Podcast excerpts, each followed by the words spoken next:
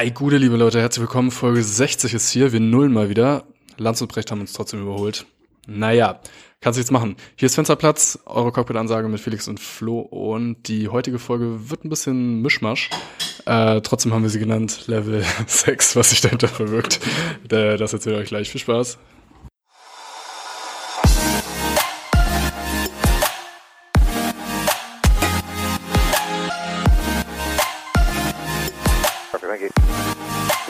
American 787, send flight level 210.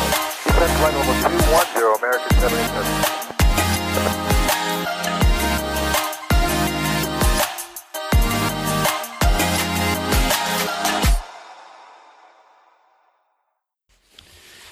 Servus, liebe Leute, ganz herzlich willkommen zurück bei Fensterplatz. Mein Name ist Florian und mit mir hier in unserem kleinen Podcast-Studio mein Bruder Felix. Guten Tag, herzlich willkommen. Äh, zurück. Wir nullen schon wieder, Flo. 60 Folgen. Ja, fast äh, so viel wie Lanz und Brecht. Nee, ich glaube, wir haben uns überholt tatsächlich. haben, sie, haben die schon wieder Äh, so ich glaube, die machen ja jede Woche. Ja, so langsam müssen sie auf jeden Fall dran sein. Ähm, Gut. gut, wir sind ihnen auf jeden Fall insofern voraus, dass sie noch keine Folge über Luftfahrt haben, glaube ich. Von daher haben wir noch ein paar mehr im Petto. ähm, ja, ganz herzlich willkommen, liebe Zuhörende. Ähm, wir starten heute ohne Folgentitel. Wir haben gerade ein bisschen gebrainstormt. Und ähm, ja, es soll heute Dadurch, dass wir auch die letzte Folge ja jetzt vor fast vier Wochen aufgenommen haben, ist jetzt schon eine Weile her, wir haben ja aus Zeitgründen vor relativ langer Zeit aufgenommen, haben wir ein bisschen was abzuarbeiten von unserer To-Do-Liste. Da müssen wir jetzt erstmal streichen, die ganzen Sachen runter. Also es wird am Anfang so ein bisschen gemixt und äh, zum Schluss ähm, wollen wir den vor verquirlt. verquirlt. äh, zum Schluss wollen wir ein bisschen äh, den Vorfall jetzt von der ähm, Korean Air in Cebu zum Anlass nehmen, mal so ein bisschen über äh, Landing, Performance und ähm, ja, diese Sachen, die jetzt mit dem Vorfall da in äh, Zusammenhang stehen, vielleicht mal so ein bisschen zu beleuchten. Jetzt äh, natürlich, wie von uns gewohnt, in keiner Art und Weise urteilend äh, über die Kollegen, vor allem weil ja auch noch nicht mal ein Untersuchungsbericht raus ist oder so. Aber ähm, ja, ich denke, die Leute, die so fachlich interessiert sind, die werden vielleicht auch daran interessiert sein, da mal so eine Einschätzung von äh, ja, Piloten drüber zu hören, was wir da so Bestimmt. sind Drüber denken. Bestimmt. Bleibt unbedingt dran. hoffentlich, hoffentlich. Eine fachlich kompetente Einschätzung. Inshallah. Ja, erstmal äh, die Standardfrage, Flo, was gibt's Neues im fliegerischen Ich dachte, wo erreiche ich Leben? dich? Erreicht. das ist ja nebenher. Ja, gute Frage ist auch immer ähm, von, von einem meiner anderen Podcasts hier betreutes Fühlen, die fragen immer, was ist dein Gefühl heute? Ja, okay. Aber da hast du mich letztes Mal schon mal irgendwas äh, zu gefragt und äh, dann kam keine Auflösung, deswegen solche Pseudo-Fragen beantworte ich dir leider nicht. Was mehr. meinst du mit dem äh, mit der Eigenschaft? Die, Ja, genau. Da habe ich ja dann keine Analyse zu bekommen. Ja, mir ist aber auch nochmal eingefallen, es ist, ähm, da gibt's auch keine Analyse zu. Also ich fand's halt interessant, weil du hast so relativ, ähm, Viele gute Eigenschaften. keine Schwächen. Wolltest du das sagen? dass nicht so von mir denken, ich habe wirklich keine Schwächen. Weil das Witzige ist, wenn du das sagst, hättest du auf jeden Fall eine. Ja, Größenwahn. Ja, oder fehlende Selbstreflexion könnte auch dazu gehören. Ähm, nee, also es ging tatsächlich gar nicht so unbedingt vielleicht um so eine Eigenschaft an sich, sondern vielleicht auch um so eine Sache, die man macht oder so. Kann, hätte man halt auch sagen können. Eine Sache. Ja, also zum Beispiel, kann ich jetzt mal erzählen, wenn ich pumpe, ich mag zum Beispiel ab und zu auch mal so ein, so ein Musical-Lied zu hören. Oh Gott, ey. ähm, ja, würden vielleicht jetzt nicht alle denken, wenn ich da mit meinem äh, Resting Bitch Face durchs Fitnessstudio laufe, aber ich sag mal, wenn meine Kopfhörer. wenn du Adduktorenübungen machst. Ne? Ich sag mal, wenn meine Kopfhörer ausfallen würden und äh, Bluetooth äh, weg wäre und die Boxen weiterlaufen würden auf laut. Ich sag mal, das wäre manchmal ein bisschen unangenehm mit dem, was ich da höre. Ja, sowas dachte ich, weißt du, so eine Eigenschaft, wo man so. äh, jetzt nicht, ja, die wenigsten würden denken, dass ich ein offenes Herz für Tiere habe oder. Nee, das würden echt die wenigsten denken, glaube Ja. ich. Du hast ja Tiere. Genau. isst sie Ähm, ja immer ich noch. esse, ich esse Tiere sehr gerne. Vor allem süße Tiere. Ja, je süßer, desto Je besser süßer, im desto, Geschmack. desto leckerer. Ey, ich Ähm, wollte, äh, apropos äh, Bluetooth-Kopfhörer, ne? Bluetooth. Bluetooth, Bluetooth. Level 6, lässt grüßen. Ähm, Oh, höre ich jetzt auch. ging dir das am Anfang auch so, herzlichen Glückwunsch, ging dir das am Anfang auch so, äh, jedes Mal, wenn du die Bluetooth-Kopfhörer reingemacht hast, dass du Angst hattest, dass du nicht über die Kopfhörer hörst, sondern dass das Handy laut ist? Mir ging es am Anfang voll oft so, weil ich mir dann gar nicht sicher war, ob das jetzt über die Kopfhörer kommt oder ob ich einfach mein Handy extrem laut habe. Ja, äh, habe ich auch auf jeden Fall. ähm, aber ich glaube, das hat sich irgendwann erledigt, seit es oben angezeigt wird, dass das Handy eine Bluetooth-Connection hat mit einem Gerät, oder? Ja. Das war, glaube ich, am Anfang nicht so. Kann das sein? Ja, ich weiß es nicht mehr, aber da war ich mir auf Ich jeden Fall kenn- immer unsicher, ja, ob ich ich- connected war und dann dachte ich so, oh fuck, ey, jetzt wir es alle. Ich kenne die Angst auch auf jeden Fall nur. Und ich habe immer erst einen Kopfhörer reingemacht, Ja, dann, dann so angestellt und dann. Äh, Scheinheilig eine Seite so abgenommen Ja. und, ah ja, okay, man hört es wirklich nicht. Ja, stimmt. Boah, ist ja aber teilweise mega peinlich. Und du da so sitzt, hast, du, stell dir mal vor, du sitzt da, du hast die Kopfhörer drin, vibest du Ja, zur Musik. Sprachnachrichten oder so. Gucken dich alle so an und sagen, so, hä, Digga, mach mal dein scheiß Handy leise, Alter. Sehr unangenehm. Ja, das wäre echt kacke. Ähm, Ja, zu Level 6, da wollte ich dich jetzt nicht abwürgen, aber ich glaube, da sind wir letztes Mal schon irgendwie drauf eingegangen, oder? War das nicht so? mh, hm, sind wir, das ist schon so lange her. Ja, sonst können wir ein Wort dazu sagen. Ja, vielleicht noch mal ganz kurz, also äh, man, ah ja, das haben wir, glaube ich, gemacht, ne? Naja, also noch mal kurz, äh, es gibt so ein Language Proficiency Level für äh, Englisch muss man haben. Wenn man ähm, ja, Pilot werden will, dann hat man so einen Eintrag in seiner Lizenz, wie gut man ähm, ja, eine Sprache spricht und Englisch, wie gesagt, muss vorhanden sein, zwingend. Ähm, das wird dann so angeteilt, äh, das geringste, was man haben muss, ist Level 4. Und dann geht das hoch, Level 5, Level 6. Level 6 ist so, ja, ich sag mal, fast Muttersprache, ne? Ja. Wie ich das erreicht habe, weiß ich auch nicht. Ich, ich habe gerade einen witzigen Folgentitel. Wenn es das wird, dann äh, ich sag's dir gleich. Und äh, Leute, ihr könnt Flo auf jeden Fall auch nochmal gratulieren, weil er hat auch in Deutsch Level 6 geschafft. Also So. man glaubt es nicht, aber auch Florian hat in Deutsch Yes. Muttersprache So, Level. so every congratulations you have for me, please send to my postbox and I will be happy to open them. yes. Ist auf jeden Fall. Ähm, Kriegen eigentlich Österreicher auch Level 6 in Deutsch? das, äh, als wir mit, Oh, Rassismus, uh. Als wir mit zwei Österreichern unterwegs, das war auf jeden Fall äh, teilweise relativ hart für mich, äh, wenn die dann da untereinander irgendwie was, äh, was erzählen. Und dann reden die meisten, also ich finde, die reden meistens dann so leise und schnell. Und dann noch mit Akzent. Und dann ist wirklich teilweise so, ich stand dann so daneben Schwierig, und dachte so, ey, worüber redet ihr denn jetzt? War apropos, aber das ist witzig. Äh, ist dir auch schon mal aufgefallen, dass es so viele Kollegen gibt, die so am Murmeln sind? Und das hasse ich ja übertrieben. Also erstmal, wenn, wir haben ja immer dieses Interphon.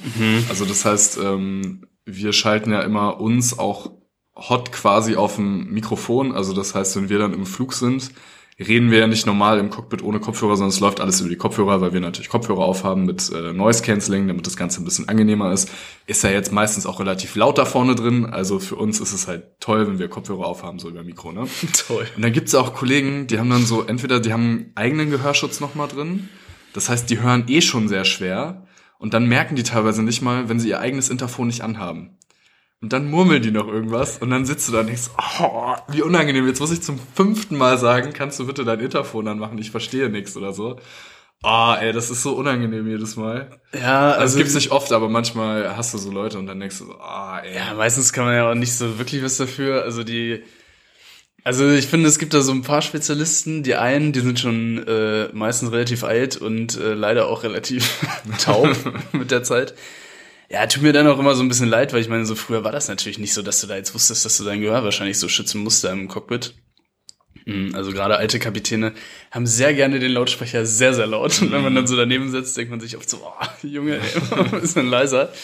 Dafür haben sie dann meistens das Mikro sehr weit weg vom Mund Ja. und sprechen dadurch extrem leise. Ähm, und was auch äh, sehr gerne gemacht wird, ist das Intercom nicht abzuschalten, wenn man äh, Wenn man so niesen muss oder so. Oder isst. Oh. Ja gut, beim Essen machst du ja dann das Mikrofon nach oben, das geht ja dann meistens, aber äh, auch wenn man so zur Toilette geht oder so, dann hängt man das ja hinter sich, dann hörst du immer so, Ja. denkst, Oh, das ist übrigens auch richtig unangenehm, wenn die Kabinenbesatzung anruft und äh, da ist es ja auch so, dass es da einen Reset-Button gibt auf dem Interphon. Also die können einen ja anrufen vorne. Ähm, keine Ahnung, wir können ja intern natürlich kommunizieren, weil wenn jetzt hinten in der Ja, kann sich ja jeder vorstellen, ne? Zum Beispiel im Jumbo kannst du ja nicht jedes Mal aus der hinteren Galley in der Echo die Treppe hochgelaufen kommen und drei Minuten bis zum Cockpit brauchen, sondern gibt's natürlich Telefon, das heißt, man kann sich untereinander anrufen. Und äh, das ist dann auch immer sehr unangenehm, wenn die auflegen, aber vorher nicht auf Auflegen drücken. Also dieses äh, Interphon so hm. in die Haltung machen und man hat diesen Kopfhörer drauf. Äh, also da auch äh, ist es sehr nett, wenn man vorher auf Auflegen drückt, damit man keinen Hörsturz bekommt. Hm. Ja, das habe ich mir tatsächlich aufgeschrieben, weil mir das aufgefallen ist. Ähm, es gibt ja dann auch so Kollegen, die dann irgendwas so vor sich hin murmeln, manchmal. Also vielleicht so ein bisschen, dass sie sich einfach selber an irgendwas erinnern wollen. So, ne? Ah, da muss ich so dran denken, wie man das halt so im Alltag ja manchmal auch macht, ne? Hm. Und dann denke ich mir aber, ja, für den Gegenüber ist das total schwer, weil ich dann überhaupt nicht weiß, sollte ich jetzt irgendwas machen? Also hat er jetzt gerade mit mir irgendwie geredet oder war das jetzt nur für ihn? Und äh, das ist mir so aufgefallen. Dass ah, das das habe ich ja tatsächlich noch nie gehabt. Echt nicht? Ich. Nee, ich glaube nicht. Hm. Nee. Aber äh, so dieses ganze Thema so äh, laut, leise, Mikro nicht so richtig vom Mund und so, das äh, gibt tatsächlich relativ oft. Aber da finde ich, müsste man so ein bisschen Awareness äh, für schaffen. Also auch gerade so in Bezug auf äh, Callouts, dass die wirklich klar und deutlich gemacht werden. Weil manche sind ja auch so, dann kommen so, ja, flaps du. Und dann denkst du, ey, was hat er jetzt gesagt? Gear down oder flaps du? Oder was war das jetzt? Mhm. Und dann muss man noch nachfragen. Mhm. Ähm, äh, mir wurde das übrigens auch mal gesagt im Simulator, dass äh, ich bei den Callouts ein bisschen darauf achten muss, wie ich sie formuliere. Also dass wirklich Callouts sind und keine vor mich hingebrabbel. Deswegen bin ich da so ein bisschen äh, vielleicht, äh, wie sagt man? Ja, so ein bisschen mehr aware, ne? Aware, ja, wie sagt man das aware. auf Deutsch? Bewusst. How do you say it in German? Bewusst? Bewusst. Oh, you're so level 6. Oh I'm my so god. so level 6, oh my god, I forget all the German words. Oh. Ähm, ja, genau. Deswegen, nee, das ist mir witzig, weil ich habe mir das nämlich aufgeschrieben. Ähm, ja. Also achtet doch mal drauf, wenn ihr. Wenn ihr ja, ich finde es auf jeden Fall witzig, wenn man, äh, wenn man schon so zwei, drei Mal dann sowas nachfragen musste, weil das, Inter äh, weil das Headset dann halt relativ weit weg vom Mund war und so und das dann so leise war. Und ähm, dann irgendwann sagt die Flugsicherung was. Und dann wird aber das, das Mikrofon dann endlich mal vor den Mund genommen. Ja. Da finde ich, da, da freue ich mich dann immer. Ähm, auf jeden Fall witzig, dass wir über gute Tonqualität sprechen mit unserem Podcast. ja, das ist vielleicht dann etwas unpassend. Ja. Er ist auch nicht böse gemeint, also jeder hat das ja, man. Ey, wer weiß, was wir machen. Ja, ja, wir klar, jeder, hat, jeder hat so äh, bestimmte Arbeitssachen einfach und wenn man dann von außen, das ist vielleicht tatsächlich bei uns ganz gut, dass wir mit vielen verschiedenen Kollegen zusammenfliegen und äh, danke übrigens der Nachfrage, was es bei mir Neues gibt. Ich hatte Simulator, habe bestanden. Ich bin ja danke noch gar nicht, ich bin noch gar nicht zu meiner Antwort gekommen. Nein, deswegen, ich wollte nur sagen, ähm, dadurch, dass wir natürlich auch regelmäßig so im Simulator zum Beispiel sind und da ja auch mit Ausbildungskapitänen äh, unterwegs sind oder so, die ja auch von hinten da mal drauf gucken, die das so ein bisschen analysieren, haben wir natürlich auch den Vorteil, dass wir regelmäßig Feedbacks bekommen mhm. und ähm, dementsprechend kann man sich da natürlich auch weiterentwickeln. Aber es ist ganz witzig, mir ist es nur aufgefallen, ich wollte es jetzt diesmal mal so erzählen. Ja, ist ja auch so. Also ich meine, jeder, das, das Ding ist ja auch, jeder, was du jetzt gerade schon gesagt hast, legt ja auch auf andere Sachen Wert. Und dem einen ist das dann vielleicht aufgefallen, dem anderen ist das dann aber gar nicht so wichtig. Der sagt dann, okay, dann spreche ich halt ein bisschen leiser, dann äh, ja. sagt die Flugsicherung halt einmal was oder was weiß ich. Also das sind ja immer so Sachen, da hat auch jeder irgendwie dann andere Sachen auf dem Schirm, die ihm wichtig sind. Und ja, letztendlich sind halt auch äh, ja in so einem Cockpit immer eine relativ große Bandbreite an Persönlichkeitstypen vertreten, aber auch an Erfahrungen vertreten. Das heißt, jeder hat ja schon so bestimmte Erfahrungen gemacht und dadurch dann auch bestimmte Sachen, die ihm wichtiger sind, die ihm unwichtiger sind, äh, manche haben das so gelernt, manche so. Also es ist ja alles nicht schwarz und weiß, ne? Deswegen ja. ist das immer wieder äh, relativ interessant und äh, macht aber dann auf jeden Fall auch immer äh, ein bisschen Spaß, sich dann so darüber ja, so lustig zu machen, weiß ich nicht, ähm, wenn da manche so ihre Eigenheiten haben auf jeden Fall, die wir aber alle haben. Also Felix und ich, wir erzählen ja auch oft, ähm, was zum Beispiel über die Eignung von Piloten oder was uns wichtig ist oder ähm, ja, so, solche Sachen. Und natürlich sind wir aber auch nur Menschen und äh, mhm. niemand liefert immer 100% ab. Ne? Also so viel steht auch mal fest, das kann man schon mal festhalten. Danke für deine Frage, Felix, was bei mir Neues gibt. Ich habe mich sehr darüber gefreut, dass du ähm, dich so für mich interessierst. Mal geheuchelt, das ich muss allerdings sagen, relativ wenig.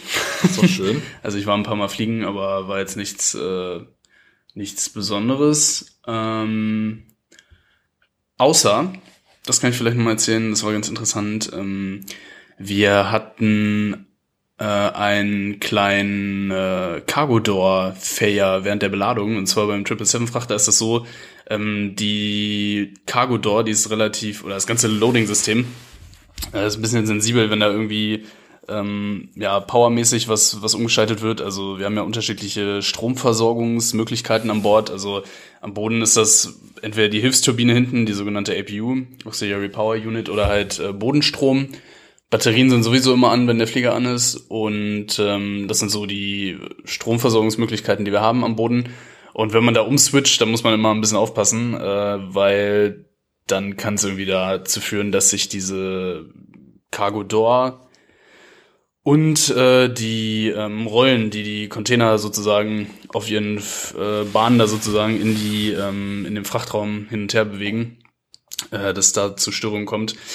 Und bei uns, wir haben da jetzt nichts rumgeschaltet, aber bei uns hat sich dann so irgendwie was aufgehangen, keine Ahnung. Und äh, dann hat das dazu geführt, dass wir da so ein bisschen Troubleshooting machen mussten, haben probiert da ein bisschen die äh, Power hin und her zu switchen und äh, da vielleicht eine Lösung herbeiführen zu können. Das hatte leider dann nicht geklappt. Und dann kam es dazu, dass äh, wir dann tatsächlich mal den Flieger komplett ausgeschaltet haben. Also einen sogenannten Reset durchgeführt mhm. haben.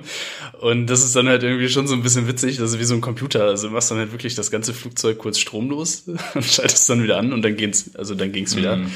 Ähm, ja, finde ich auf jeden Fall witzig, dass das dann irgendwie auch so ein bisschen wie so ein Windows-Computer ist. Das, das ist die erste Möglichkeit, das immer ausschalten. Ähm, ja, ist halt insofern ein bisschen doof gewesen, weil sowas dann natürlich Zeit kostet. Muss man sich dann so vorstellen, dass ja, so ein Flieger, bei uns kommt es tatsächlich nicht oft vor, dass wir den komplett stromlos machen. Also bei uns läuft eigentlich immer die APU, wenn wir auf den Flieger kommen. Hm, hängt auch damit zusammen, dass die Parking-Stands für Cargo meistens ein bisschen remote sind. Das heißt, da hat man gar nicht immer unbedingt eine Bodenstromversorgung zur Verfügung und äh, Klimaanlage sowieso nicht. Und ja, es kann halt immer sein, dass ähm, temperatursensible Fracht geladen wird. Deswegen läuft eigentlich immer die APU, wenn geladen wird, dass man eine Redundanz hat mit dem Strom, mit der Stromversorgung und auch die Klimaanlage funktioniert. Und ähm, ja, wenn das dann alles erstmal aus ist, dann dauert das ungefähr so ja, zwei, drei Minuten, bis dann alle Rechner wieder hochgefahren sind. Dann muss man die ähm, Adiru wieder neu hochfahren, also das Trägheitsnavigationssystem, das dauert auch immer zehn Minuten, bis das wieder aligned ist sozusagen. Und ja, natürlich die ganze Route, alles, was man da in den Bordcomputer eingegeben hat und so weiter, ist natürlich auch weg. Also äh, ja, ist man dann insgesamt schon so 20 Minuten damit beschäftigt, wieder ready zu werden. Und da gab es dann ein bisschen Delay. Mm, aber ja, war insofern mal ganz interessant, dass man dann wirklich mal so alles aus und wieder angemacht hat und äh, ja. Aber das ist tatsächlich vielleicht ganz interessant, weil bei uns auf Kurzstrecke ist das ja total normal, dass wir den Flieger komplett ausmachen. Ne? Ja, genau. Das kommt tatsächlich oft vor. Auf Langstrecke ist es echt selten anscheinend, ne? weil meistens auch Techniker dann den Flieger übernehmen, wenn ihr jetzt keinen direkten Crew-Change habt. Ach so, Langstrecke weiß ich nicht. Also ich glaube, das ist eher so eine Frachter- Besonderheit, oder? Ja, auf Langstrecke auch. Also ich weiß zum Beispiel im 380 war das zum Beispiel sogar ein Techlog-Eintrag. Also die mussten im Techlog ja, eintragen, wenn der Flieger einmal stromlos war.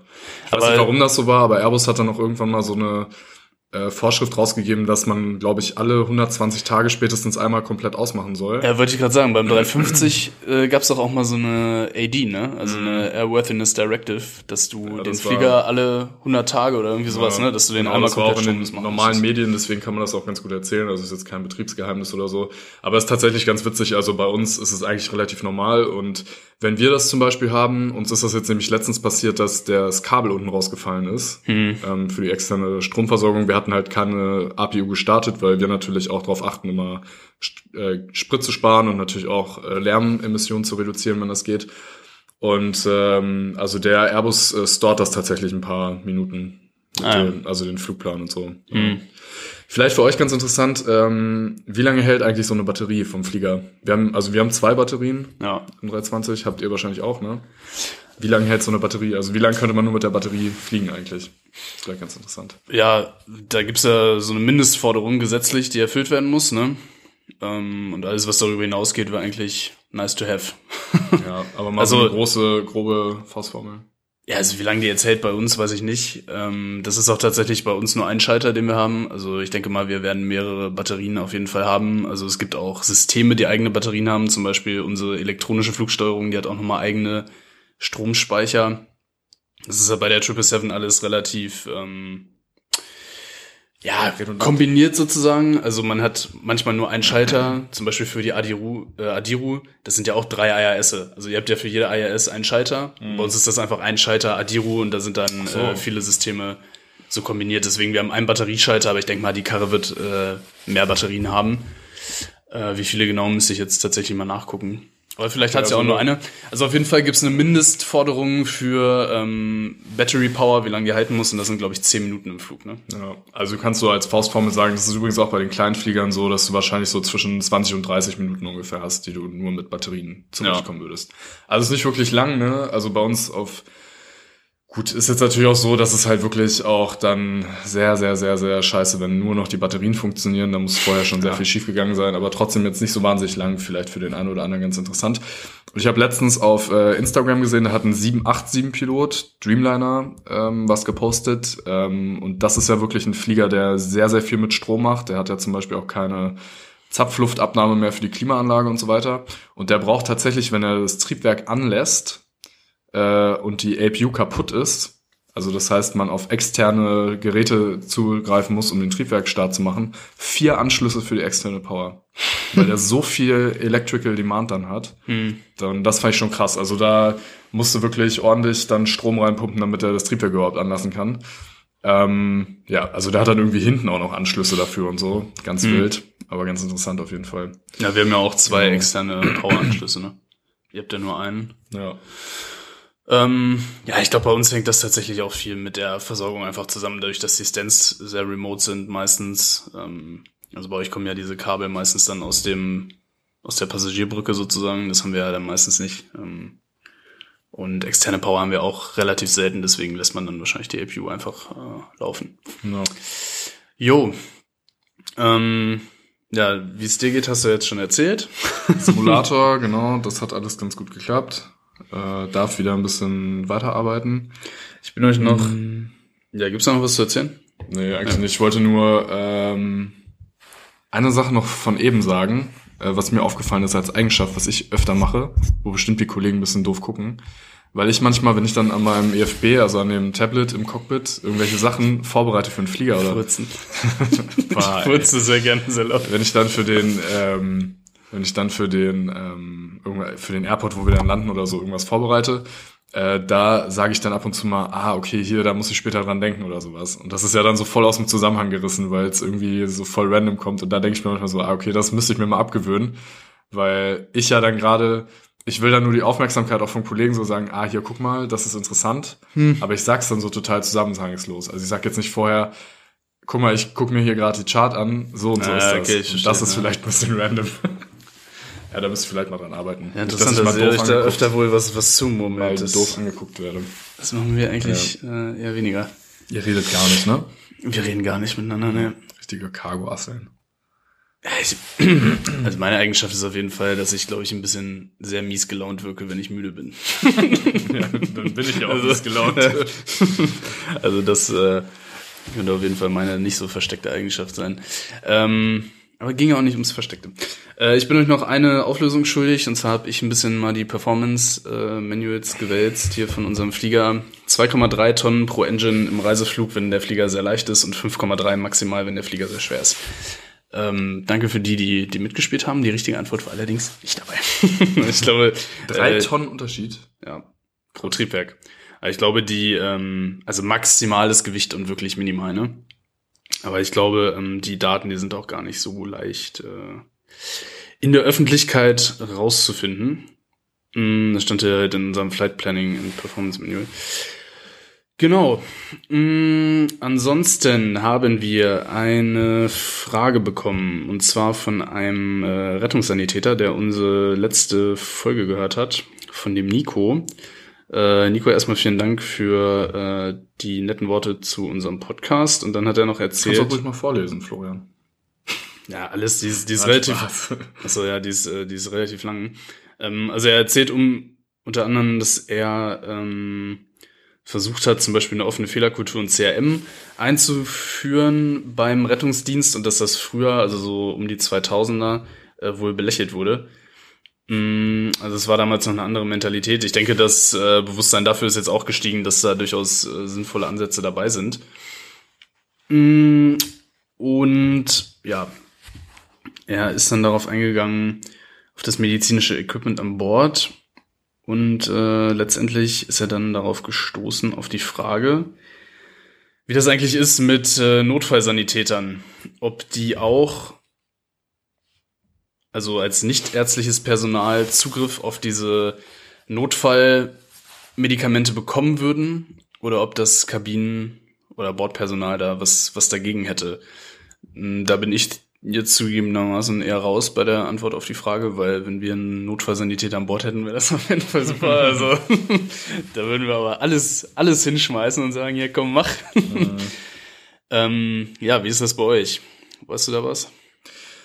Ja, ähm, also grundsätzlich natürlich nicht ganz so einfach die Frage. Ähm, wir sind, also grundsätzlich, wenn so eine Ansage kommt, dann wird auch immer, werden jetzt nicht Ärzte ausgerufen, sondern halt äh, medizinisches Fachpersonal. Das wird meistens verwendet, der Terminus. Ähm, grundsätzlich können sich da dann natürlich alle melden, die sich erstmal berufen fühlen dazu. Ähm, es gibt, hatten wir auch schon gesagt, wenn möglich auch auf Passagierlisten schon die Info, dass Ärzte an Bord sind. Das geht jetzt für Notfallsanitäter oder so nicht.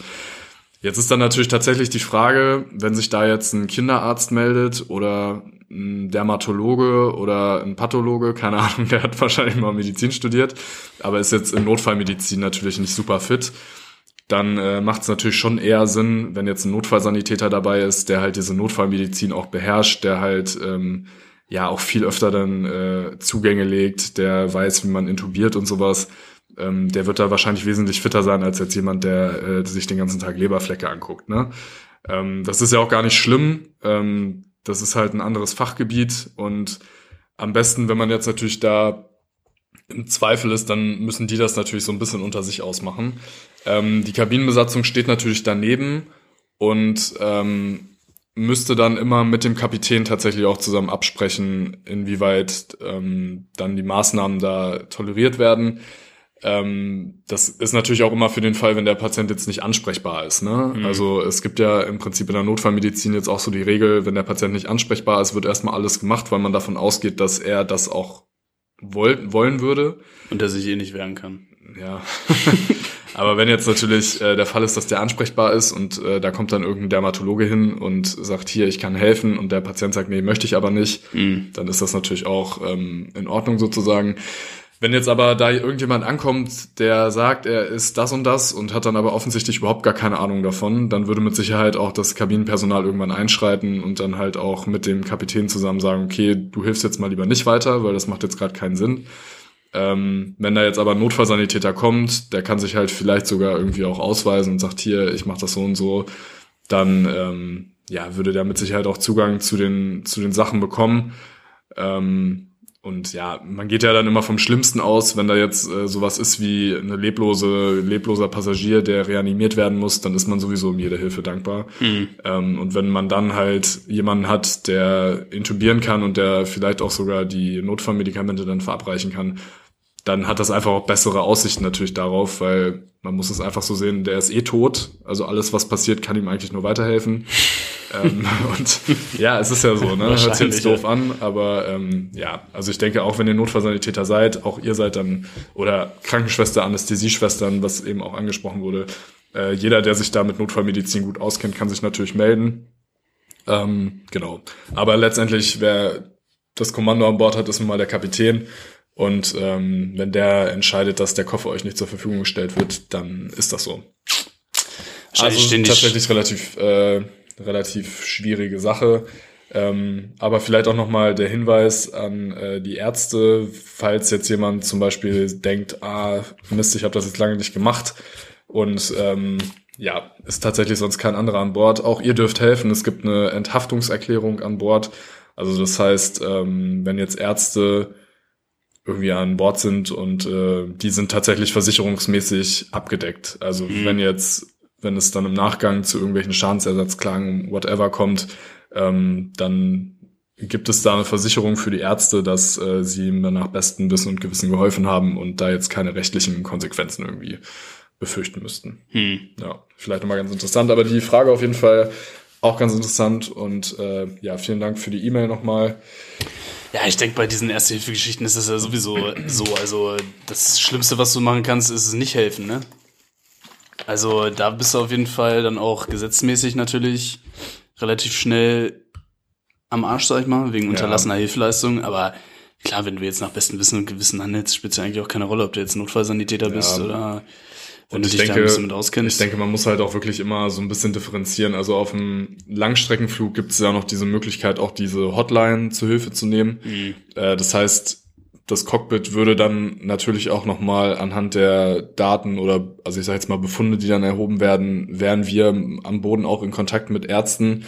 Und dann könnte man das auch so ein bisschen abgleichen. Was hat der jetzt an Bord vor und was würden die aber von, von der Nothotline sagen? Ja. Wenn es da jetzt halt Diskrepanzen gibt, dann ähm, würde man da wahrscheinlich dementsprechend auch äh, agieren. Auf Kurzstrecke ist das jetzt eh, also ich sag mal, wenn du jetzt tatsächlich jemanden hast, der reanimiert werden muss, dann ist es klar, da muss schnell geholfen werden und da würden jetzt nicht lange ewig Diskussionen geführt werden. Wenn da jetzt aber jemand liegt mit einem äh, mit Bauchschmerzen, wo dann ja die Arbeitsdiagnose erstmal ist akutes Abdomen, das kann halt vieles sein. Wenn das jetzt eine Frau ist, die kann, äh, keine Ahnung, die kann vielleicht schwanger gewesen sein, hat jetzt eine Eileiterschwangerschaft, kann Blinddarmdurchbruch Durchbruch sein, kann, eine, kann Darmverschluss sein, kann, eine, kann Magengeschwür sein, whatever. Da gibt so viele verschiedene Sachen. Da geht's ja dann erstmal nur darum, einen Arzt da zu haben, der vielleicht äh, die ganzen Sachen dann erhebt, der einfach routinierter ist mit Blutdruck und dem ganzen Gedöns. Dann muss man einfach entscheiden, okay, landet man jetzt schnell oder kann man vielleicht noch eine halbe Stunde weiterfliegen. Also da, das ist ja auch Ja. total sehr, sehr individuell, aber grundsätzlich hier nochmal so zusammenfassend, wenn ihr medizinische Fachkraft seid, die viel Ahnung von Notfallmedizin habt, dann meldet euch auf jeden Fall. Ähm, auch ihr werdet da ernst genommen. Ihr müsst jetzt kein Humanmedizin studiert haben, um ähm, sich da, um da irgendwie befugt zu sein, zu helfen. Ja. Passt. Ja. Hat man vielleicht auf manchen Flügen äh, die Chance eher an einen Facharzttermin zu kommen, als wenn man sich normal um einen Termin bemüht. Ja, aber ein Fall. CT und so haben wir jetzt nicht an Bord. Liegst du da so? So ist Ah, wenn. Sie jetzt gerade hier Dermatologe? Ja, können Sie sich vielleicht den Leberfleck nochmal kurz angucken. Wenn Sie schon mal da sind. Genau. Ja. Ja, nee, ansonsten, ähm, also ich habe eigentlich nichts mehr sonst auf meiner Liste, dann könnten wir äh, Ich habe noch weiter, einen- fahr weiterfahren im Fahrplan, sonst. Ich habe ähm, vielleicht noch eine Sache, die ist mir nämlich aufgefallen und die nervt extrem. Und da können vielleicht, wenn Leute im Hotelgewerbe tätig sind, äh, vielleicht mal Bezug drauf nehmen. Wie nervig sind bitte Zimmerkarten? Habe ich mir auch schon öfter gedacht. Ähm, das Einzige, was noch nerviger ist, kennst- also bei manchen alten deutschen Hotels, da kriegst du ja noch diese Zimmerschlüssel mit diesem unnormal ja riesigen Zimmeranhänger. Unnormal Ne? nervig, aber das ist ja jetzt auch schon lange nicht mehr Standard. Nee, Standard nicht, aber, Aber ey, wie Das oft hat man das, Ja, stimmt, dass diese Zimmerkarten, also ich meine, wir haben ja jetzt meistens dann auch so, wir sind ja nicht die typischen Check-in, Check-out-Zeiten, ne? Also wir müssen ja nicht um 11 Uhr aus dem Hotelzimmer raus, wenn wir abends um 16 Uhr erst abgeholt werden. Wie oft habe ich das, dass ich dann nach oben komme, es ist nach 11 Uhr und meine Zimmerkarte geht nicht mehr, Hm. weil Ja, darauf stimmt. keine Rücksicht genommen wurde, weil sie nicht in dem Zeitraum gelinkt ist. Oder du kriegst zwei Zimmerkarten, weil eine halt dafür gedacht ist, dass du sie in diesem Holder lassen kannst, damit die Hm. Elektrizität funktioniert. Das ist ja auch eigentlich nett, aber dann geht halt nur eine. Oder, keine Ahnung, du hast sie einen Millimeter zu weit an deinem Handy gehabt und diese Zimmerkarte geht nicht mehr. Das ist ultimativ nervig. Oder das Ding ist einfach generell kaputt und geht nicht mehr. Ey, wenn du wirklich so eine Fünf-Tagestour fliegst und du bist jeden Tag im anderen Hotel und du musst dreimal an die Rezeption rennen in diesen fünf Tagen, weil die Zimmerkarten nicht gehen, Ah, das ist so nervig. Vor allem, du kommst dann meistens auch irgendwie ich bin dann halt auch jemand, ich komme dann halt manchmal auch erst eine halbe Stunde vor Pickup äh, irgendwie vom Gym noch oder so, weil ich schnell noch irgendwie auf dem Stepper war oder so. Ja. Hab eh wenig Zeit und dann stehst Genau. du da und denkst so, fuck, wenn du wenig Zeit nicht. hast, unnormal ätzend. Oder Oh, wenn du, wenn ähm, du Essen gekauft hast. auch übelst ätzend. Und manchmal ist das ja auch wirklich übelst der Akt, von deinem Zimmer wieder zur, Ja, äh, zum, zur, äh, zur Rezeption zu kommen. Ja. Mhm. Das ist ja dann teilweise, musst du auf den Lift warten. Dann bist du im 80. Stock. Dann fährt der Lift nur alle 10 Minuten so nach dem Motto, Ja. dann ist da übelst die Schlange vor der scheiß Rezeption. ja, ist echt ätzend. Es gibt so ein paar Hotels, da kannst du dich jetzt mittlerweile anmelden ähm, und dann kannst du dir die Zimmerkarte aufs Handy geben lassen. Oh, das ist geil. Äh, Habe ich aber noch nicht ausprobiert. Ich weiß nicht, wie gut das funktioniert. Aber da könnte ich mir vorstellen, dass das vielleicht ein bisschen besser sogar, ähm, sogar ist. Aber diese Thematik, dass du dann so ausgecheckt wirst, weil der sozusagen der normale Hoteltag sozusagen um ist, könnte ich mir vorstellen, dass das trotz App immer noch äh, ein Problem ist. Weiß ich aber nicht genau, wie das funktioniert. Das sind jetzt natürlich keine weltbewegenden äh, Probleme, aber es ist dann natürlich so, wenn man es jetzt öfter hat, dann äh, nervt es einen schon irgendwann. Ähm, aber ja, also vielleicht, äh, wenn hier irgendwelche Leute sind, die sich mit Zimmerkarten beschäftigen, äh, achtet doch mal ein bisschen. Erfindet mal irgendwas Geiles. Vielleicht sowas wie so einen kleinen äh, Chip, der irgendwie so groß ist wie, wie so eine Euromünze oder so. Das wäre geil. Äh, ja, schon witzige Stories erlebt ey, mit dieser Zimmerkarte. Ist naja, erzähl ich dir vielleicht gleich mal so. Ich weiß nicht, ob das was für ein Podcast ist, aber naja. ähm, ja, dann würde ich sagen, mal kurz Werbung mal, oder? Ja, kann man machen. Bing bong. Bing bong.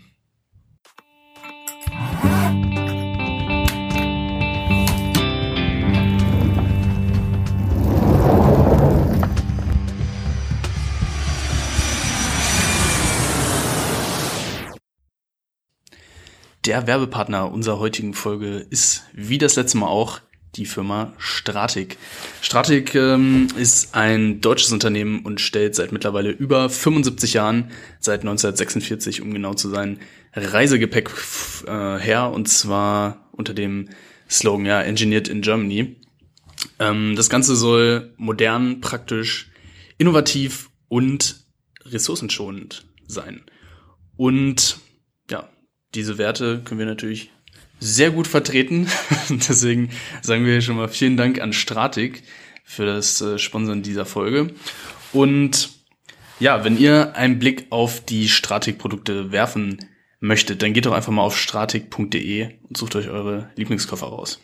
Ja, das würde ich auch sagen, gerade für Leute, die viel unterwegs sind, ähm, ihr kennt das ja sicher, nichts ist nerviger als klemmende Reißverschlüsse, blockierende Rollen Oh, scheiße. oder, keine Ahnung, dass dieser Koffer irgendwelche Risse hat oder so. Deswegen, äh, Stratik ist wirklich ein super Hersteller von Gepäck, weil sie einfach Wert auf diese Sachen legen und das Ganze aber auch nicht zu teuer ist. Also ihr könnt wirklich dafür einen vernünftigen Preisrahmen sehr hochwertige Taschen und äh, Koffer erwerben. Jetzt halt auch noch mit diesem zusätzlichen Gimmick, dass das Ganze nachhaltig produziert ist. Wir hatten das letztes Mal schon gesagt, es gibt da verschiedene äh, neue Fasern, wo halt mit nachwachsenden Rohstoffen geguckt wird, dass das Ganze möglichst umweltfreundlich hergestellt wird. Der Claim smarter Reisen jeden Tag, also checkt auf jeden Fall stratik.de aus. Äh, wir können euch da sogar 20% Discount einräumen. Wenn ihr nämlich den Code Fensterplatz verwendet, dann bekommt ihr auf nicht bereits reduzierte Artikel 20% Rabatt. Genau, also vielen Dank an Stratik. Guckt euch das gerne an. Und dann würde ich sagen, geht's weiter mit der Folge. Genau. Stratik.de.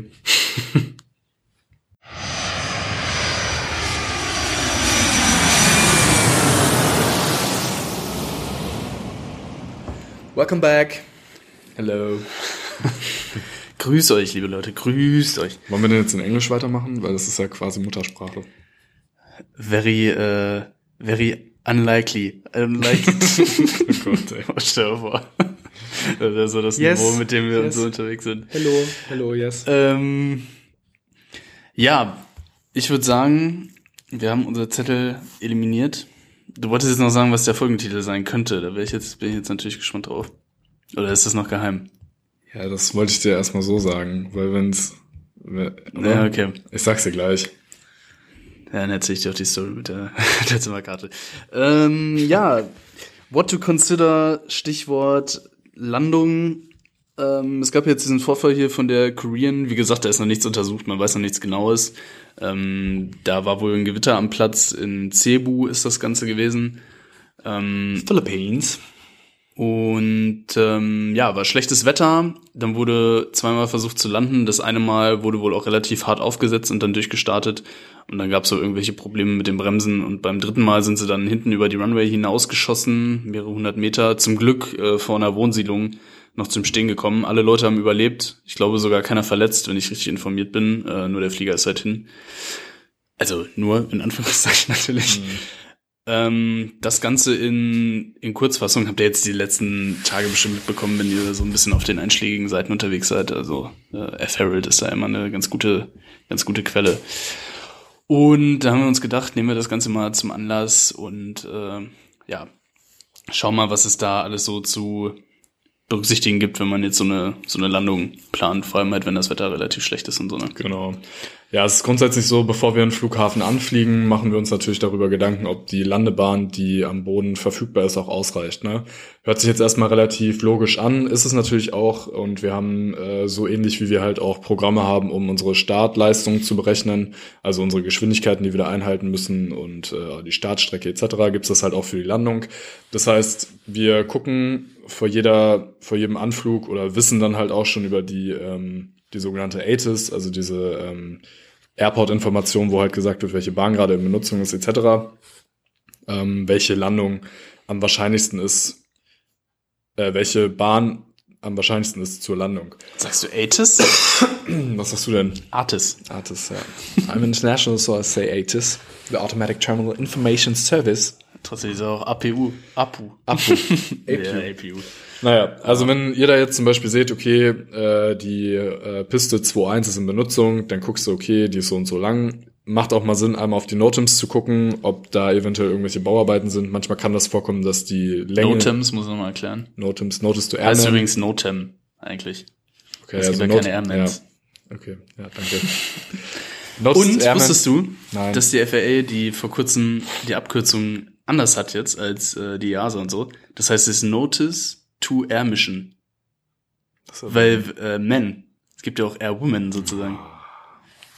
Also ist zumindest. Aber Airman heißt so ja ein nicht paar- Luft, Airman heißt nicht jetzt so Luftmänner, Haben jetzt so ein paar Kollegen gesagt, dass das wohl der Grund ist. Ich weiß es nicht, aber es ist FAA ist äh, die Abkürzung Notice to Air Missions Ah, okay. oder Air Mission. Naja, auf jeden Fall äh, macht das halt Sinn, da vielleicht mal reinzugucken. Eventuell finden da irgendwelche Bauarbeiten statt und nicht die ganze Länge ist verfügbar.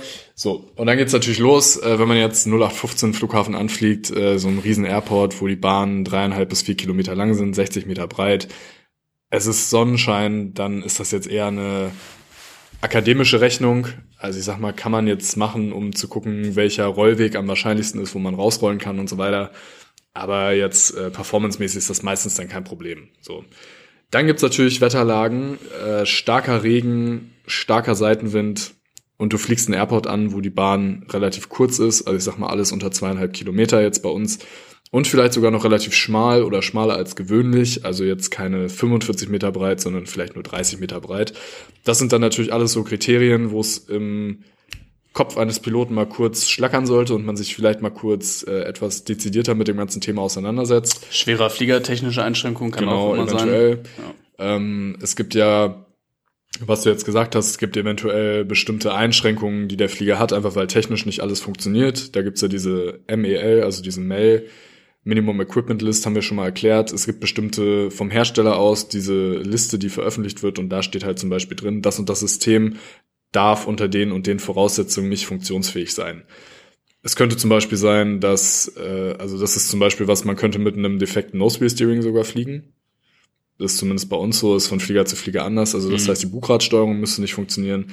Kann zum Beispiel aber auch sein, dass äh, am Hauptfahrwerk eine Bremse nicht funktionsfähig ist. Das wäre zum Beispiel auch in Ordnung äh, unter bestimmten Umständen, also dass alle anderen dann zum Beispiel funktionieren und sowas. Ja, das spielt halt alles in diese Landungsberechnung dann hinein.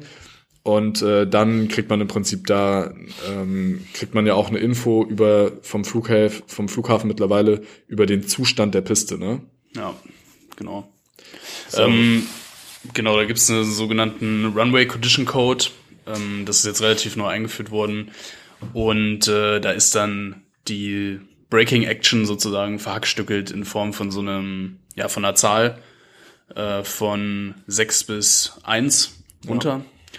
Und äh, 6 ist quasi eine trockene Bahn, also sehr, sehr gute Bremseigenschaften. Dann geht das runter halt bis 1, äh, also sehr, sehr, sehr, sehr schlechte Bremseigenschaften. Da dürften wir dann auch äh, zum Beispiel dann nicht mehr landen. Ähm, Was da vielleicht auch noch ganz interessant ist, je nachdem verringert sich zum Beispiel bei uns auch unser Crosswind-Limit.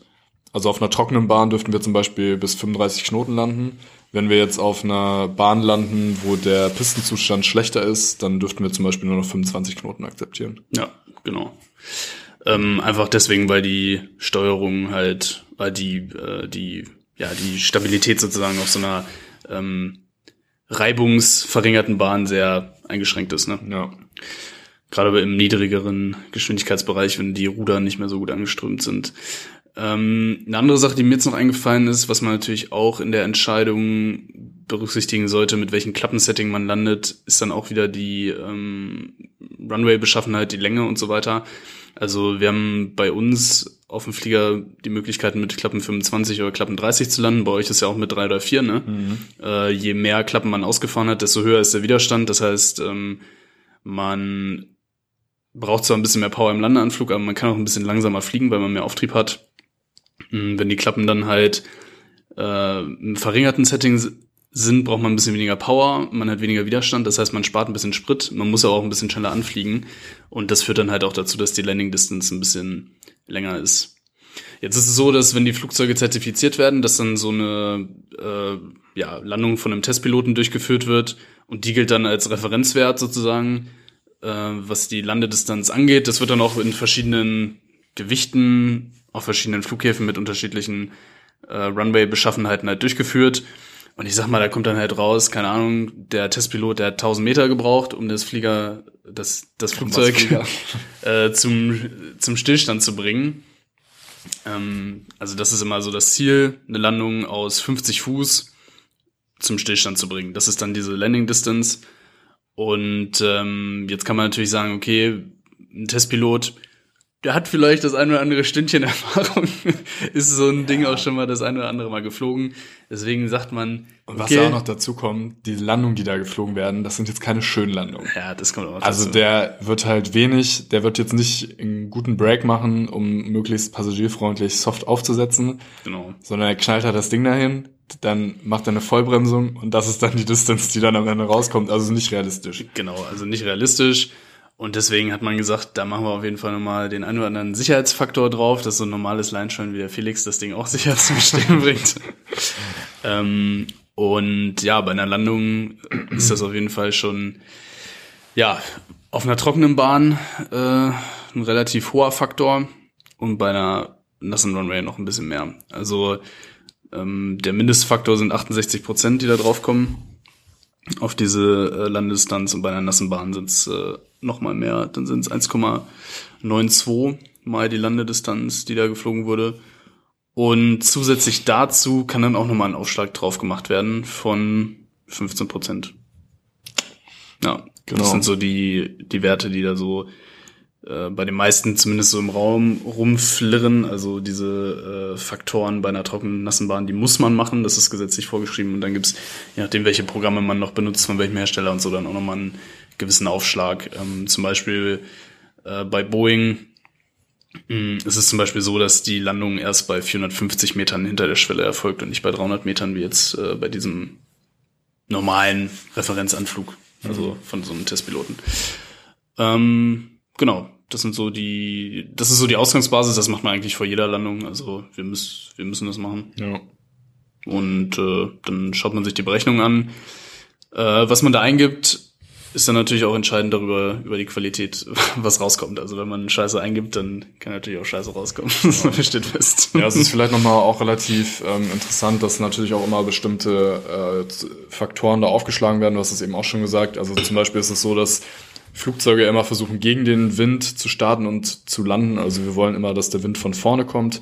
Ähm, in dieser Berechnung wird aber der Wind, den wir da eingeben, nur zu 50 Prozent berücksichtigt. Falls wir Rückenwind hätten, es gibt ja bestimmte Plätze, die sind vielleicht nur aus einer Richtung anfliegbar oder ähm, ja, bestimmte Wetterlagen vielleicht, wo man das dann akzeptieren würde. Wir dürften zum Beispiel bis zu 10 Knoten Rückenwind akzeptieren, Rückenwindkomponente. Äh, die würde dann in die Berechnung aber mit 150 Prozent einfließen. Also da hat man auch nochmal einen kleinen Sicherheitsfaktor. Ja. Äh, du hast schon gesagt, also je nachdem, was man da halt eingibt zur Rechnung, desto besser werden halt die Ergebnisse, ja oder nein. Ja, mit diesen Faktoren, da sollte man dann halt, also man, man muss sich dann schon ein bisschen so damit beschäftigen, ähm, zum Beispiel dieses ganze Thema Non-Normal, also wenn mal was nicht funktioniert, äh, wie viele Faktoren habe ich dann da noch drauf? Also diese Distanz, wenn man die jetzt ausrechnet und so, ähm, dann hat das eigentlich bei uns, wir fliegen jetzt eigentlich immer so die größeren Flughäfen an, eigentlich eher sowas damit zu tun, wie heiß werden die Bremsen. Das ist ja bei der 777 eigentlich auch nicht wirklich ein Thema. Ähm, ja, deswegen, was du jetzt schon gesagt hast, ne, wo kann ich rausrollen, das ist dann eigentlich eher so die, die Frage. Ja. Wenn man dann jetzt so einen Non-Normal-Bereich hat, gerade irgendwie was Hydraulisches, ähm, wo dann halt die Bremswirkung auch eingeschränkt ist, dadurch, dass man vielleicht die Klappen nicht mehr so weit ausfahren kann, dadurch, dass man bestimmte äh, Spoiler nicht mehr ausfahren kann, vielleicht dadurch, dass Umkehrschub nicht funktioniert oder Brems, äh, die Bremsen nicht mehr funktionieren, dann wird's natürlich schon deutlich, deutlich äh, komplexer und dann kann es halt auch unter Umständen mal mit einer 4 Kilometer Bahn eng werden, ne? Ja. Ähm, je nachdem auch, wie das Wetter ist. Also gerade in diesem Non-Normal-Bereich, da fallen dann auch die Sicherheitsfaktoren dann relativ schnell weg, weil dann halt sonst so hohe Werte rauskommen würden, dass man gar nicht mehr irgendwo runterkäme im Notfall. Muss man dann schon relativ äh, ja genau gucken, ob das dann unter Umständen ausreicht, je nachdem wie wie lang die Runway ist.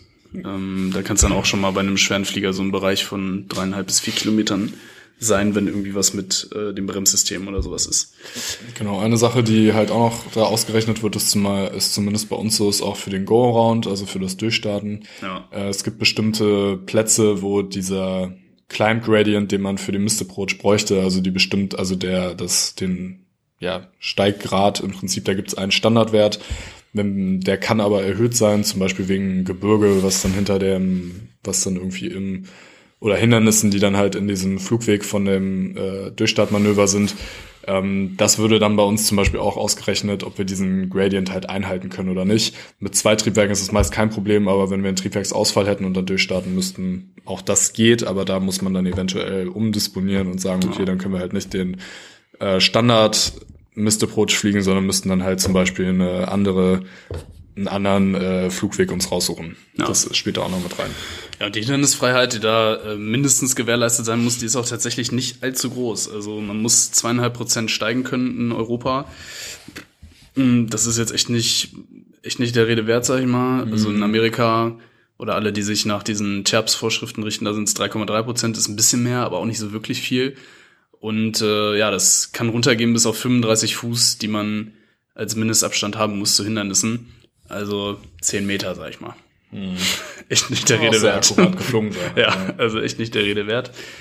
Ähm, das bezieht sich dann natürlich immer noch auf so einen äh, gerechneten Gradienten, der tatsächlich geflogen, der ist dann auch nochmal ein bisschen größer. Aber ähm, das sind so diese Sachen, die so dahinter stecken, diese ganze Performance-Geschichte und so. Das ist teilweise relativ akademisch, aber ich sag mal so, einen Überblick darüber zu haben, das schadet schon nicht, um dann zu wissen, was dann da eigentlich letztendlich rauskommt. Und ähm, ja, die Programme, die sind doch teilweise ein bisschen undurchsichtig. Ähm, deswegen, da muss man sich dann schon mal so ein bisschen mit beschäftigen. Das ist aber dann alles auch so, äh, ja, Trainingsgegenstand, wenn man jetzt neu anfängt irgendwo, dann kriegt man eigentlich immer eine Performance-Schulung über das Programm, mit dem man da äh, rechnet und ist auch immer regelmäßig wieder Thema, wenn man jetzt so Refresher-Schulungen hat, in der Regel einmal im Jahr oder dann halt beim Line-Training. Ja. Jo. Genau, ja, das ist auf jeden Fall wichtig, dass man dann mit den Ergebnissen was anfangen kann. Ähm, jetzt muss man daraus ja im Prinzip die Info nehmen, okay, was ist jetzt kritisch, ist das Durchstarten oder ist es die Landung an sich? Und um jetzt die Landung, die Distanz für die Landung möglichst zu reduzieren, hast du jetzt schon angesprochen, ne? man kann äh, die Klappen natürlich voll nutzen, also nicht, äh, da wird dann halt weniger Wert auf den Treibstoffverbrauch gelegt, sondern die Sicherheit steht natürlich im Vordergrund. Also Klappensetting anpassen eventuell, die Autobrake, also die automatische Bremse vielleicht auf die höchste Stufe einstellen, die zur Landung möglich ist.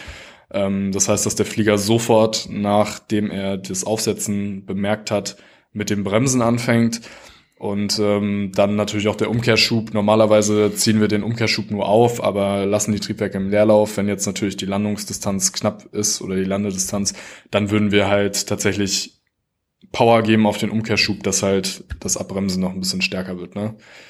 Ähm, jetzt ist es auch so, dass wir bei gerade wenn die Bahn kontaminiert ist, also wenn Wasser drauf ist oder halt Schnee oder sowas, dass wir da dann tatsächlich auch versuchen, einen positiven Touchdown zu machen. Also da wird jetzt nicht irgendwie ewig äh, lang über die Bahn geflärt und gehofft, dass man möglichst sanft aufsetzt, sondern da kommt es halt wirklich drauf an, dass man aufsetzt und dass man das auch merkt, dass auch der Flieger die äh, Sensoren bemerken, dass man aufgesetzt ist, damit halt diese ganzen Umkehrschub, die Spoiler, die ausfahren, die automatischen Bremssysteme, dass die sofort auch anfangen zu arbeiten, weil man da halt unter Umständen wirklich jetzt wenig äh, Platz zu verschenken hat.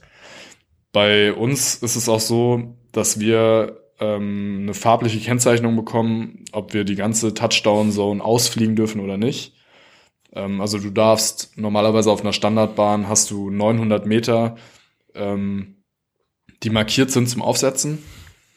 Ähm, das heißt, wir wissen dann, okay, 900 Meter nach Beginn der, der Bahn ist halt Aufsetzzone. Normalerweise sollte man aufsetzen an diesem 1000 Fußpunkt, also 300 Meter nach Beginn der, nach Beginn der Bahn.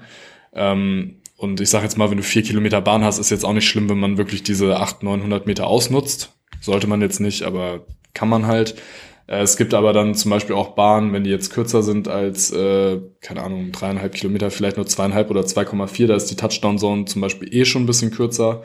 Und wenn dann halt noch sowas wie Regen oder so dazukommt, dann kann es sein, dass man nicht die ganze Touchdown-Zone nutzen kann, sondern dann muss man das halt wirklich äh, nochmal benutzen, um sich irgendwie äußere Referenzen zu suchen. Zum Beispiel ein Rollweg, der dann von einer Seite kommt und zu sagen, okay, das ist jetzt unsere, unser letzter Punkt, an dem wir wirklich aufsetzen müssen. Wenn wir den überflogen haben, müssen wir durchstarten. Ja.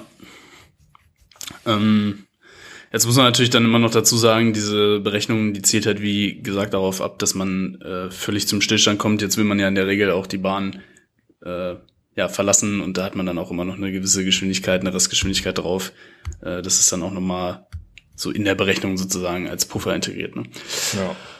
Ähm, jo, also das sind so vorab die Überlegungen, die man da so anstellt. Jetzt ähm, ist es eigentlich so, soweit ich weiß, auch bei den meisten Airlines festgeschrieben, dass man nicht mehr als zwei Landeversuche macht. Warum die da jetzt dann den dritten gemacht haben, ist dann halt die Frage, ne? Mm, naja, also es ist, glaube ich, wenn keine Verbesserung stattfindet, ne? Also, ich denke, in der Regel ist es so, dass man nicht mehr als zweimal durchstarten sollte und dann halt dementsprechend dann zum Ausweichflughafen. Ja, es sei denn, man hat halt genug Sprit mit und äh, es verbessert sich was. Ne? Also es macht jetzt natürlich keinen Sinn, dreimal bei den gleichen Bedingungen anzufliegen. Aber wenn es jetzt eine Verbesserung gibt. Ja. Ja, dieses Stichwort Target Fixation ist, glaube ich, äh, da so ausschlaggebend. Ne? Also wenn man da jetzt irgendwie zweimal schon durchgestartet ist, dann ja, sollte man auf jeden Fall dann mal drüber nachdenken, ist das immer noch safest course of action, jetzt hier zu bleiben oder gehe ich dann eventuell zum Alternate äh, weil ja, es gibt halt dieses Phänomen, dass man sich dann so sehr auf dieses Ziel fixiert, landen zu wollen und äh, dann kann halt öfter mal was in die Hose gehen. Deswegen, ähm, ja, bei einigen Airlines, soweit ich weiß, steht sogar im OMA, dass man nicht öfter als zweimal versuchen sollte zu landen. Ähm, ob man das dann, ja, ob man sich dann, dann daran hält oder ob dann irgendwie der Sprit dann auch oder sowas äh, dann natürlich dagegen spricht, nochmal zum Alternate zu fliegen, ist dann halt die Frage. Ähm, aber ja, in der Regel mehr als zweimal durchstarten ist eigentlich äh, ja relativ selten, eben aufgrund dieser Target Fixation, mm, in die man sich da reinbegeben kann. Jetzt sind die da ja zweimal durchgestartet und dann beim dritten Mal gelandet. Ähm, und ja, was da jetzt letztendlich dann der Grund war, warum die über die Runway rübergeschossen sind. Ich glaube, dass, äh, so wie es aussieht, hatte das auch technische Gründe. Die sind dann wohl einmal aufgesetzt und hatten dann irgendwie Bremsprobleme Probleme danach. Ich weiß nicht genau, ob dann da vielleicht irgendwie, ja, was beim Airbus da beim 330 an den Bremsen irgendwie kaputt gehen kann, kann ich mir aber eigentlich nicht vorstellen. Das müsste dann schon ein bisschen sehr harte Landung gewesen sein. Ähm, aber eben aufgrund von dieser Target Fixation kann es dann halt sein, dass man wenn man jetzt zweimal irgendwie versucht hatte zu landen und es dann äh, beim dritten Mal spätestens nicht geklappt hat, dass es dann sein kann, dass man dann woanders hin fliegen muss, sogar gemäß OMA. Also das ist ja alles Spekulation. Spekulation. Spekulatius. Weiß man nicht. Bald ist Weihnachten. Ähm, apropos, du hast gerade noch ein, äh, ein Stichwort reingeschmissen, Ausweichflughäfen. Das ist vielleicht interessant. Ähm, wir dürfen ja den Flug zu unserer Destination antreten, auch wenn die wettermäßig unterhalb der Minima ist. Das geht. Wir müssten dann aber im Flugplan tatsächlich zwei Ausweichflughäfen angeben, die beide natürlich die, äh, die Planungskriterien erfüllen. Genau, also die müssen. Planungskriterien genau. sind halt ein bisschen äh, strenger noch als die für die Destination. Ne? Genau, also wir dürfen zum Beispiel, wenn wir jetzt äh, an eine Destination fliegen und da haben wir keine Ahnung, einen Instrumentenlandeanflug mit der und der Sicht, dann dürfen wir die aktuellen Minima tatsächlich benutzen. Wenn wir jetzt einen Ausweichflughafen auswählen, dann kommen da noch bestimmte äh, Aufschläge drauf, ähm, um halt einfach eine Wetterverschlechterung irgendwie abzupuffern. Ähm, grundsätzlich ist es aber so, normalerweise im Linienalltag, dass uns drei oder vier Flughäfen im Flugplan auch gerechnet werden als, Ausweichflug als Ausweichflughafen und äh, dass wir dann natürlich auch immer gucken, ähm, welche operationellen Sachen kommen jetzt noch dazu. Also ich sage jetzt mal, klassische Ausweichflughäfen, klassischer Flug, äh, Ausweichflughafen von München ist Salzburg. Jetzt muss man sich natürlich überlegen, Salzburg ist jetzt auch nicht der einfachste Flughafen, also da muss man auch ein bisschen Hirnschmalz investieren, wenn man da hinfliegt. macht das jetzt Sinn, nach Salzburg auszuweichen oder nimmt man vielleicht lieber Nürnberg, was jetzt, sage ich mal, eher so 0815 ist. Ja. Ähm, das sind halt so Sachen, das hat man dann so ein bisschen drin mit der Zeit. Ähm, also nicht immer das, was legal dann gerechnet wird, macht dann auch unbedingt in der Praxis Sinn. Das sind halt so ein paar Kniffe, die man dann später irgendwie lernt. Genau. Alternate Fuel ist dann natürlich auch immer die Sache. Also man müsste auf jeden Fall dann für zwei äh, Flughäfen dann natürlich auch den höheren Wert einpacken von dem weiter weggelegenen äh, Airport, dass man dann halt auch beide in der Tasche hat. Das ist aber auch wieder ein bisschen, ja, natürlich, äh, ja, theoretisch gedacht, weil äh, wenn die Destination unter Minimum ist, dann würde ich jetzt natürlich auch nicht mit Minimum Fuel losfliegen. Ne? Also, ähm, außer es geht halt nicht, weil ich an irgendeinem Gewicht hänge. Ähm, aber da muss man sich dann halt auch wieder Gedanken machen, äh, ja, lade ich dann nicht eventuell irgendwie lieber Fracht aus und so und nehme dann was extra mit. Das sind dann aber so Sachen, die man dann halt im in Oder lande ich nochmal zwischen. Irgendwo. Ja, wenn der. Sprit nicht reicht, dann ja sowieso, Ja. genau. Ähm, das sind dann halt aber Überlegungen, die man dann irgendwie, ja, äh, bei dem spezifischen Fall dann äh, treffen müsste. Ähm, ja. Ansonsten Danke, tschüss. überlege ich gerade, war da noch irgendwie was, was offen, was man da besprechen könnte. Überleg ruhig laut. Ja, ich gehe mal gerade den Anflug. Ich gehe jetzt gerade mal durch, ja. Hm. Schlechtes Wetter, äh, vielleicht noch mh, insofern interessant, weil ähm, ja, es kann natürlich auch sein, dass man eine Gewitterzelle hat, die dann im Mist Approach Bereich steht. Das äh, kann auch vorkommen. Dann müsste man halt dementsprechend mit der Flugsicherung abkaspern, dass man eine andere Mist Approach Route abfliegt. Also das äh, hält einen jetzt nicht zwingend von der Landung ab. Das ist vielleicht noch eine Information für unsere Flight Simulator Piloten. Wenn sie das nächste Mal bei Jebau unterwegs sind oder bei WhatsApp. Nur sprechenden Menschen kann geholfen werden, ne? Ist es so? Und requesten kannst du viel. Ob du es kriegst, ist die Frage. Weiß man nicht. Weiß man nicht. Weiß man nicht. Gut. Den Direkten Anflug in die, in die Parking Bay. Ja. Long Final Bravo 26. ja. Eine Stunde haben wir wieder voll, Flo. Mm, ja. Eine Stunde. Aber auch, äh, Pures Podcast-Material. auch viel, viel, viel Input, viel Input. Ähm, ja, also diese ganzen äh, Performance-Geschichten und so weiter, das ist auch tatsächlich, äh, vor allem wenn man da im LBA-Prüfungsmodus ist, äh, relativ schwierig zu durchschauen. Da gibt es relativ viele Vorschriften und dann äh, gibt es auch immer noch programmspezifische Sachen, die man dann da beachten muss. Also äh, da muss man sich dann auf jeden Fall so ein bisschen mit beschäftigen. Äh, ansonsten, ja, hoffe ich, war es ganz interessant, um vielleicht so ein bisschen den Vorfall ein bisschen besser verstehen zu können als der Anlass. Jo. Das war der Anlass. Und ansonsten wieder ein bisschen Laber, Laber. Ähm, ja, schreibt uns äh, auch gerne, wenn ihr irgendwelche Themenwünsche habt. Die nehmen wir immer dankend auf. Und äh, sowas wie Nico gemacht hat, schickt uns gerne auch E-Mails, wenn ihr ähm, ja auf irgendwas Bezug nehmt oder zu irgendwas noch was wissen wollt. Da freuen wir uns immer sehr drüber. Ansonsten würde ich mal sagen, äh, vielen Dank fürs Zuhören. Hoffentlich bis zum nächsten Mal. Äh, das war Folge 60. Ohne Titel bisher von Fensterplatz. Genau, äh, Fensterplatz unterstrich podcast at outlook.de oder Fensterplatz unterstrich podcast bei Instagram. Oder info at fensterplatz.de. Nee, fensterplatz-cockpit.de. Richtig.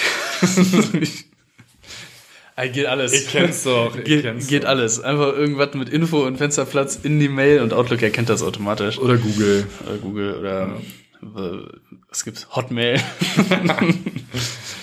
genau. Mm, bei Fragen, Fragen, dann sage ich auch vielen Dank auf jeden Fall fürs äh, Zuhören. Und bis zum nächsten Mal von meiner Seite. Tschüssikowski. Tschüssikowski.